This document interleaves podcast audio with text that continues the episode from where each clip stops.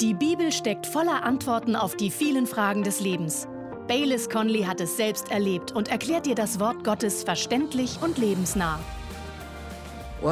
Ich möchte heute über einen Text aus Jesaja 55 sprechen. Schlagen Sie bitte dieses Kapitel auf. Wissen Sie, ich liebe die Predigtserie über das Buch Jesaja, die wir gerade bei uns durchführen. Und ich bin bei diesem Kapitel gelandet und hatte den starken Eindruck, dass ich darüber predigen muss. In Vers 1 heißt es, Auf ihr Durstigen, kommt zum Wasser. Geht los, auch wenn ihr kein Geld habt. Geht, kauft Getreide und esst. Geht hin und besorgt euch Wein und Milch. Ihr braucht nicht zu bezahlen. Das erste Wort ist auf. In einer anderen Version steht, hört zu. Es ist ein Ausruf, mit dem man die Aufmerksamkeit von jemandem erhalten will. Wie, hey, hör mir mal zu. Das, was ich gleich sagen werde, ist wirklich wichtig. Und als nächstes sagt er, auf, ihr. Was ich gleich sagen werde, gilt für alle Angesprochenen. Es gilt für alle Durstigen. Und dann sagt er, ihr Durstigen, kommt zum Wasser. Come to the waters. Für mich klingt das sehr nach Jesus. Und Jesus bezog sich auf diesen Vers, als er die folgenden Worte sagte. Ich lese aus Johannes 7 ab Vers 37. Am letzten Tag, dem Höhepunkt des Festes, stellte Jesus sich hin und rief der Menge zu, wenn jemand Durst hat, soll er zu mir kommen und trinken. Wer an mich glaubt, aus dessen Innerem werden Ströme lebendigen Wassers fließen, wie es in der Schrift heißt. Mit dem lebendigen Wasser meinte er den Geist, der jedem zuteil werden sollte, der an ihn glaubte. Aber der Geist war noch nicht gekommen, weil Jesus noch nicht verherrlicht worden war. Nun, Jesus ist heute verherrlicht und der Geist ist gekommen.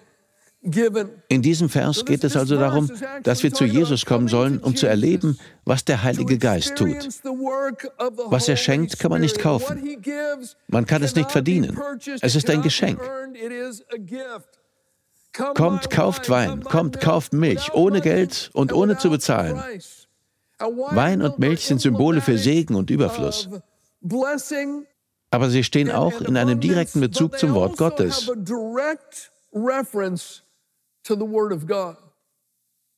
Im Psalm 104, Vers 15 steht, du gibst Wein, der sie fröhlich macht. Psalm 19, Vers 9, die Gebote des Herrn erfreuen das Herz. Wein ist ein Bild für Gottes Wort. Und auch Milch ist ein Bild dafür. In 1. Petrus 2, Vers 2 steht, so wie ein Säugling nach Milch schreit, sollt ihr nach der reinen Milch, dem Wort Gottes verlangen, die ihr benötigt, um im Glauben zu wachsen. Im 1. Korinther und auch im Hebräerbrief wird Milch als Metapher für Gottes Wort verwendet. Es ist also eine Einladung an den Heiligen Geist zu kommen und uns sein Wort zu offenbaren.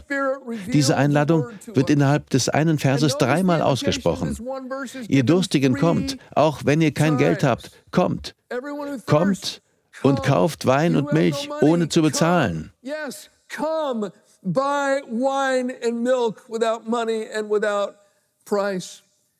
Vers 2. Warum solltet ihr euer Geld für etwas ausgeben, das kein Brot ist, euren Lohn für etwas, von dem ihr nicht satt werdet? Hört zu und esst Gutes und eure Seele wird satt werden. Das ist Nahrung für die Seele. Es geht hier um geistliche Nahrung. Der Heilige Geist lässt das Wort Gottes in unseren Herzen lebendig werden. Und dann steht im ersten Teil von Vers 3, Kommt zu mir und sperrt die Ohren auf. Hört mir zu und eure Seele wird leben. Denken Sie einmal darüber nach, was der Herr bisher getan hat. Er sagt, kommt, kommt, kommt, hört mir zu, sperrt die Ohren auf. Kommt, hört und eure Seele wird leben, weil sie von den Worten genährt wird, die der Heilige Geist gesprochen hat. Und im zweiten Teil von Vers 3 steht, ich will einen ewigen Bund mit euch schließen. Er soll so verlässlich sein wie die Gnade, die ich an David bewiesen habe. Apostelgeschichte 13, Vers 34 zufolge bezieht sich diese Aussage direkt auf den Sieg, den Jesus durch die Auferstehung errungen hat. Dort wird die gleiche Bibelstelle zitiert. Es geht hier also um das Werk von Jesus. Es geht um die Rettung. In den nächsten beiden Versen geht es um Jesus und um die Rettung, die er der Welt gebracht hat. In dem ganzen Kapitel geht es darum, zu ihm zu kommen und zuerst einmal das Geschenk der Rettung zu bekommen. Aber es bezieht sich auch auf jede Facette der Gnade, die in dieser Rettung enthalten ist. Vergebung, Heilung, Frieden, Kraft, Führung, Trost oder was es auch sein mag. Kommen wir zum Vers 6. Da steht, Sucht den Herrn, solange er sich finden lässt. Ruft zu ihm, solange er nahe ist. Sehen Sie das? Er sagt, kommt, hört, sperrt eure Ohren auf, hört, sucht. Wenn wir kommen, sollten wir erwarten, dass der Heilige Geist zu uns spricht und uns das Wort erklärt, das Rettung bringt und den ganzen Nutzen, der damit verbunden ist. Aber wenn wir zu ihm kommen, hören, unsere Ohren aufsperren und durstig kommen, weil wir dieses Wort hören wollen, dann müssen wir auch etwas tun. Sagen wir alle müssen. Wenn wir die Gnade der Rettung und ihren Nutzen genießen wollen, dann müssen wir neben dem, dass wir durstig und hörend und mit der Bereitschaft kommen, um zu hören, auch etwas zurücklassen. Und das ist nicht verhandelbar. It's not Ab Vers 7 steht es, der Gottlose soll seinen Weg verlassen und der Übeltäter von seinen Plänen absehen. Stattdessen soll er zum Herrn umkehren, damit er sich seiner erbarmt. Ja, bekehrt euch zu unserem Gott, denn bei ihm ist viel Vergebung. Meine Gedanken sind nicht eure Gedanken, sagt der Herr, und meine Wege sind nicht eure Wege. Er sagt also, komm zu mir. Das ist eine Einladung in seine Gegenwart. Der Heilige Geist wird die Wahrheit der Rettung offenbaren. Aber wenn wir das empfangen wollen, was Jesus uns schenken möchte und wozu er gekommen ist, ja, dann sollen wir hungrig sein und bereit sein zu hören. Aber wir müssen auch bereit sein, unsere eigenen Wege und Gedanken aufzugeben. Denn seine Gedanken sind nicht unsere Gedanken und seine Wege sind nicht unsere Wege. Er sagt hier, verlasst eure Wege und seht von euren Plänen ab, und der Herr wird barmherzig sein. Ich sage jetzt etwas, und Sie sollten gut zuhören. Ein falscher Gedanke, an den man sich klammert oder den man nicht aufgeben will, kann der Barmherzigkeit Gottes im Weg stehen. Ein falscher Gedanke kann Gottes Barmherzigkeit daran hindern, uns zu berühren. Ein Beispiel für einen solchen Gedanken, den manche haben und nicht loslassen, und ich habe das schon sehr oft gehört, ist, dass man sich seine Rettung verdienen muss. Es kann ja schließlich nicht sein, dass man sie nur annimmt und Jesus vertraut. Das ist zu einfach. Nein, es muss eine Art große Waage geben, mit allen guten Taten auf der einen und allen schlechten Taten auf der anderen Seite. Und wenn am Ende des Lebens die guten Taten überwiegen, komme ich in den Himmel. Viele Menschen glauben so etwas. Wenn man diesen Gedanken festhält, kann man die Barmherzigkeit der Rettung nie empfangen dann wird man nie die Gnade und das Geschenk bekommen, die Jesus uns anbietet. Dieser eine falsche Gedanke kann einen davon abhalten. Paulus schrieb über seine Brüder, die Juden, dass dies genau ihr Problem war. In Römer 10 ab Vers 1 sagt er, Liebe Freunde, ich sehne mich von Herzen danach und bete zu Gott, dass das jüdische Volk gerettet wird. Ich kann bezeugen, mit welcher Hingabe sie Gott dienen, aber es fehlt ihnen die richtige Erkenntnis. Sie haben nicht die richtige Erkenntnis von Gott. Denn sie haben nicht erkannt, auf welche Weise Gott die Menschen gerecht erklärt. Stattdessen gehen sie ihren eigenen Weg, indem sie versuchen, das Gesetz zu halten, um dadurch die Anerkennung Gottes zu gewinnen. Damit lehnen sie den Weg Gottes ab. Sie folgten ihren eigenen Gedanken und Wegen. Sie dachten, man würde sich die Rettung durch Werke und das Halten des Gesetzes verdienen. Und weil sie ihre Werke und Gedanken nicht aufgeben wollten, trennte sie das von der Barmherzigkeit von Gottes Rettung.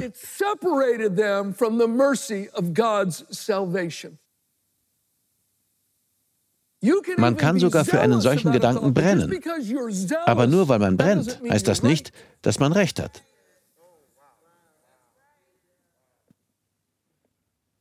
Sie brannten für das, was sie glaubten. Aber falsches Denken führt zu falschem Glauben, der zu falschem Handeln führt.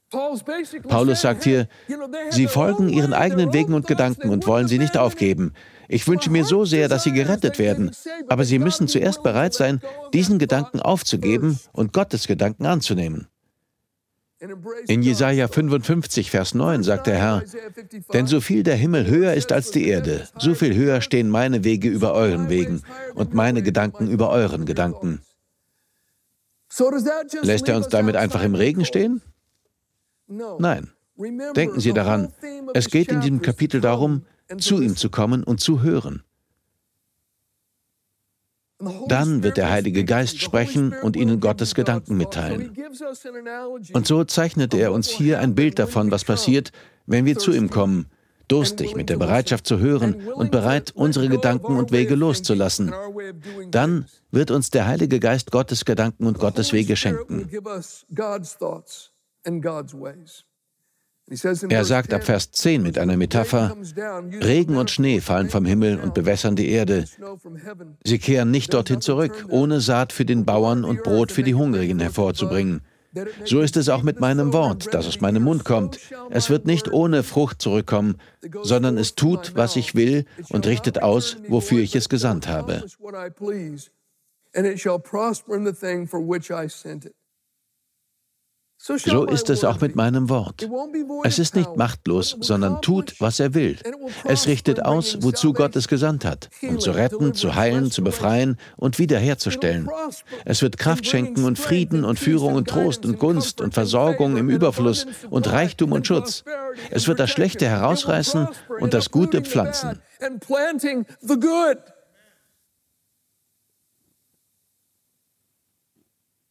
Vers 12.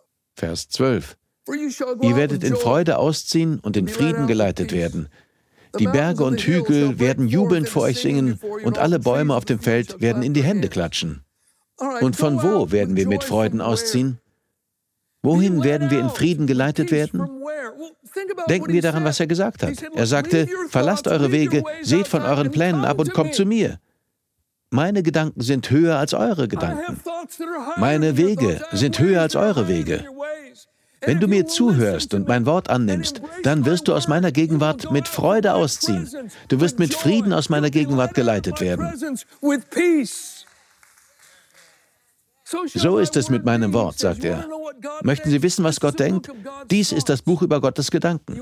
Wenn Sie wissen möchten, was ich denke, müssen Sie mir zuhören. Meine Worte offenbaren meine Gedanken. Gottes Wort offenbart Gottes Gedanken. Und der Heilige Geist lässt Gottes Gedanken in uns lebendig werden. Wenn wir unsere Gedanken aufgeben und seine Gedanken annehmen, werden wir mit Freuden und mit Frieden ausziehen. Und in Vers 13 finden wir die Folgen davon.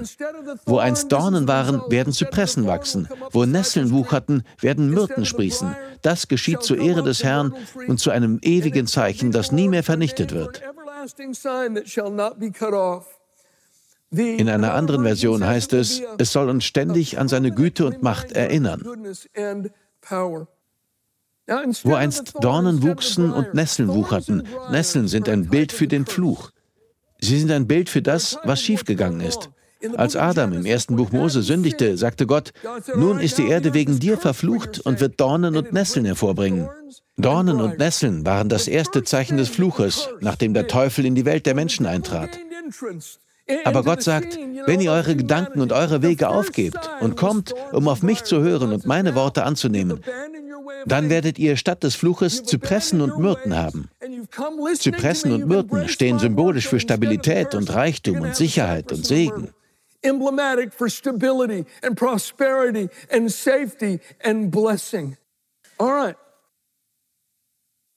All das habe ich gesagt, damit wir an diesen Punkt kommen. Und nun möchte ich Ihnen vier Gedanken zeigen, die Sie aufgeben müssen, bevor Sie Gottes Gedanken annehmen können. Zuerst müssen wir verstehen, dass wir seine Gedanken annehmen müssen, damit er uns auf einen Weg der Fruchtbarkeit, der Freiheit und der Durchbrüche führen kann. Und nun kommen vier Gedanken, die wir loslassen müssen, bevor wir seine Gedanken und seine Wege annehmen können.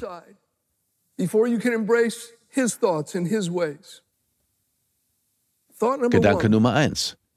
Dass Sie in Ihren derzeitigen Umständen und Ihrer Situation feststecken, ohne dass es einen Ausweg gibt.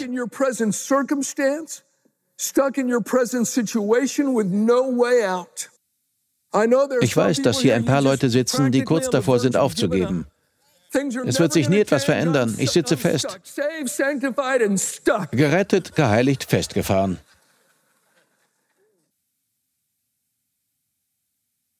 Ich stecke fest. Es war schon immer so. Es war in meiner Familie so. Es ist bei mir so. Es wird sich nie ändern. Ich sitze fest. Sie müssen bereit sein, diesen Gedanken abzulegen, um Gottes Gedanken anzunehmen. Und wenn Sie seine Gedanken annehmen, mein Freund, dann kann seine Barmherzigkeit Sie berühren. Aber was sind Gottes Gedanken? fragt vielleicht jemand. Nun, dieses Buch offenbart seine Gedanken. Ich möchte es vorlesen. 1. Korinther 10, Vers 13. Keine Versuchung hat euch ergriffen als nur eine menschliche. Gott aber ist treu, der nicht zulassen wird, dass ihr über euer Vermögen versucht werdet, sondern mit der Versuchung auch den Ausgang schaffen wird, sodass ihr sie ertragen könnt. Will also provide a way out, so that you may be able to endure it. Mit der Versuchung. Sagen Sie mit. Also genau dann, wenn wir die Versuchung erleben, wird Gott uns einen Ausweg zeigen. Drehen Sie sich um und sagen Sie zu Ihrem Sitznachbarn, es gibt einen Ausweg. Es gibt einen Ausweg. Es gibt einen Ausweg. Sie sitzen nicht fest. Es gibt einen Ausweg. Es gibt einen Ausweg. Es gibt einen Ausweg. Ich habe viele Jahre lang einen Artikel über einen Mann aufbewahrt, der auf einer Straße in Oregon unterwegs war. Sie führt von Klamath Falls nach Ashland. Als ich in den 70er Jahren in der Gegend lebte, bin ich die Straße oft gefahren. Man hat sie seitdem umbenannt, aber früher hieß sie die Straße der toten Indianer. Einmal blieb ich dort im Winter im Schnee stecken und saß mehrere Stunden fest. Irgendwann schaffte ich es heraus. Aber ich kenne jeden Abschnitt der Straße. Ich bin jeden Kilometer davon schon oft gefahren. Und einmal gab mir jemand einen Zeitungsbericht über einen Mann, der mit einem kleinen Campingbus über diese Straße fuhr und im Schnee stecken blieb. Er kam nicht mehr vor und nicht mehr zurück. Es war einfach zu viel Schnee. Also kroch er in den hinteren Teil seines Busses und blieb dort. Die Straße war eine Woche lang gesperrt und er blieb einfach dort. Er war Christ. Und er schrieb Tagebuch. In dem Artikel waren einige Seiten seines Tagebuchs abgedruckt. Er blieb in seinem Bus und dachte, der Herr will mich wohl hier haben. Ich sitze fest. Wenn es der Wille des Herrn ist, werde ich gerettet. If it's the Lord's will, I will be rescued. Er blieb also in seinem kleinen Campingbus und verhungerte. Als es eine Woche später aufhörte zu schneien und wieder aufklarte, fand man ihn mit seinem Tagebuch in seinem Campingbus. Er war tot. Ich kenne den genauen Ort, an dem sein Bus stecken blieb. Er hätte aussteigen und die Straße entlang gehen können, bis dorthin, wo es Häuser und Menschen gibt. Er hätte vielleicht vier Stunden dafür gebraucht. Aber er dachte nur daran, dass er fest saß. Er saß fest. Also rollte er sich zusammen und starb, weil er überzeugt war, festzusitzen. Ich sage Ihnen, nein, Sie sitzen nicht fest. Manche von Ihnen erinnern sich vielleicht daran, dass ich diese Geschichte schon einmal erzählt habe. Früher war unsere Kirche in einem kleinen Bürogebäude und wir hatten so wenig Platz. Der Mann, dem das Gebäude nebenan gehörte, war ein geschätzter Glaubensbruder und wir durften ein paar Büroräume in seinem Gebäude für die Sonntagsschule benutzen. Eines Tages kam er zu mir und sagte, Bayless, ich habe eine Tiefgarage. Wenn ihr es schafft, von der Stadt eine Genehmigung zu bekommen, könnt ihr sie haben und du kannst dort mit der Kirche einziehen. Ich denke, dort hättet ihr ein paar hundert Plätze. Ich sagte, gut, ich schaue es mir an. Also ging ich dorthin. Es regnete in Strömen. Ich werde es nie vergessen. Die Decke war ein bisschen niedrig, aber ich schritt alles ab. Ich rechnete alles durch. Wir hätten 400 Stühle hineinstellen können. Ich dachte, das ist großartig, denn das Gebäude nebenan hatte nur etwa 160 Plätze. Und so schritt ich alles ab und dachte, das ist toll. Dann ging ich zurück zu der Tür, die zum Treppenhaus führt, aber sie war zugeschnappt. Ich war in der Tiefgarage eingesperrt. Ich versuchte mit aller Kraft, sie zu öffnen, aber ich schaffte es nicht.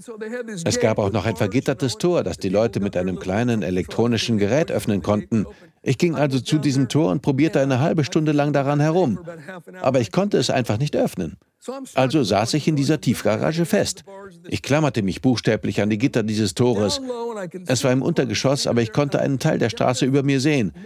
Ich war über eine Stunde dort unten. Vielleicht waren es noch ein paar Stunden. Ich wartete einfach. Irgendwann kam ein Postbote vorbei. Er hatte Regenkleidung an und schob seine Karre. Ich rief, hey, er blickte herunter. Ich sagte, ich stecke fest. Würden Sie bitte um das Gebäude herumgehen und die Tür aufmachen? Er sagte, bin gleich da. Zehn Minuten später öffnete er die Tür und ließ mich heraus. Ein paar Tage später besuchte ich Jack, den Besitzer des Gebäudes, der Christ war. Ich saß in seinem Büro und sagte, Jack, ich habe es mir angeschaut, es könnte funktionieren. Und ich sagte, es ist etwas Komisches passiert. Die Tür ist hinter mir ins Schloss gefallen. Ich saß anderthalb, zwei Stunden dort unten fest. Und er fing an zu lachen. Ich fragte, was ist so lustig? Und er sagte, Bayless, es ist urkomisch. Bei dem vergitterten Tor fehlt einer der Stäbe. Du hättest einfach durchgehen können. Ich sagte, du lügst. Und er sagte, nein, geh und sieh es dir an. Also verließ ich sein Büro und ging hinunter. Und es stimmte. Ich hatte mich hier an zwei der Gitterstäbe geklammert und direkt daneben fehlte einer der Stäbe. Er war nicht da. Ich hätte mich wahrscheinlich nicht einmal seitlich hindurchquetschen müssen, aber ich dachte, ich würde festsitzen.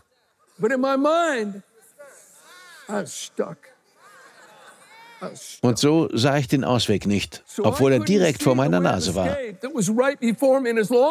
Solange Sie denken und sagen, dass Sie festsitzen, werden Sie den Ausweg nicht erkennen, den Gott Ihnen vor die Nase setzt.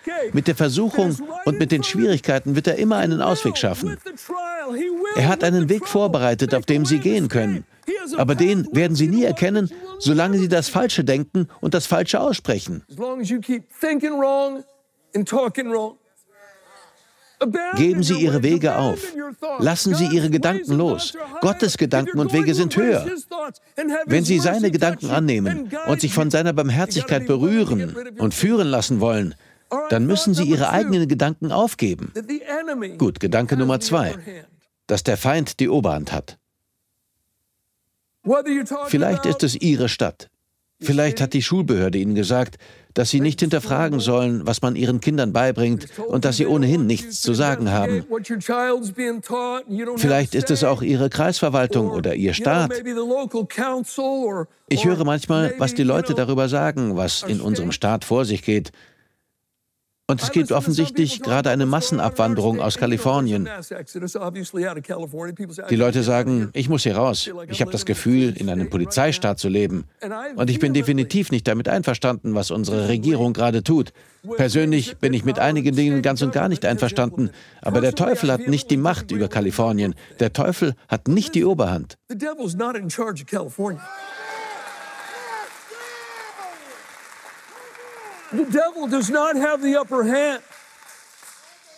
Manche Leute denken, mit der Welt geht es nur noch abwärts. Der Teufel tut dies und der Teufel tut das. Oh nein, die Welt steht in Flammen. Und ja, in der Welt läuft so einiges falsch. Aber der Teufel ist nicht derjenige, der die Macht hat. Der Teufel hat nicht die Oberhand. Nicht in meinem persönlichen Leben, nicht in meiner Ehe und nicht in dieser Welt. Wir danken dir fürs Zuhören. Weitere Predigten sowie eine tägliche Andacht von Baylis findest du kostenlos auf baylis-conley.de. Gott segne dich.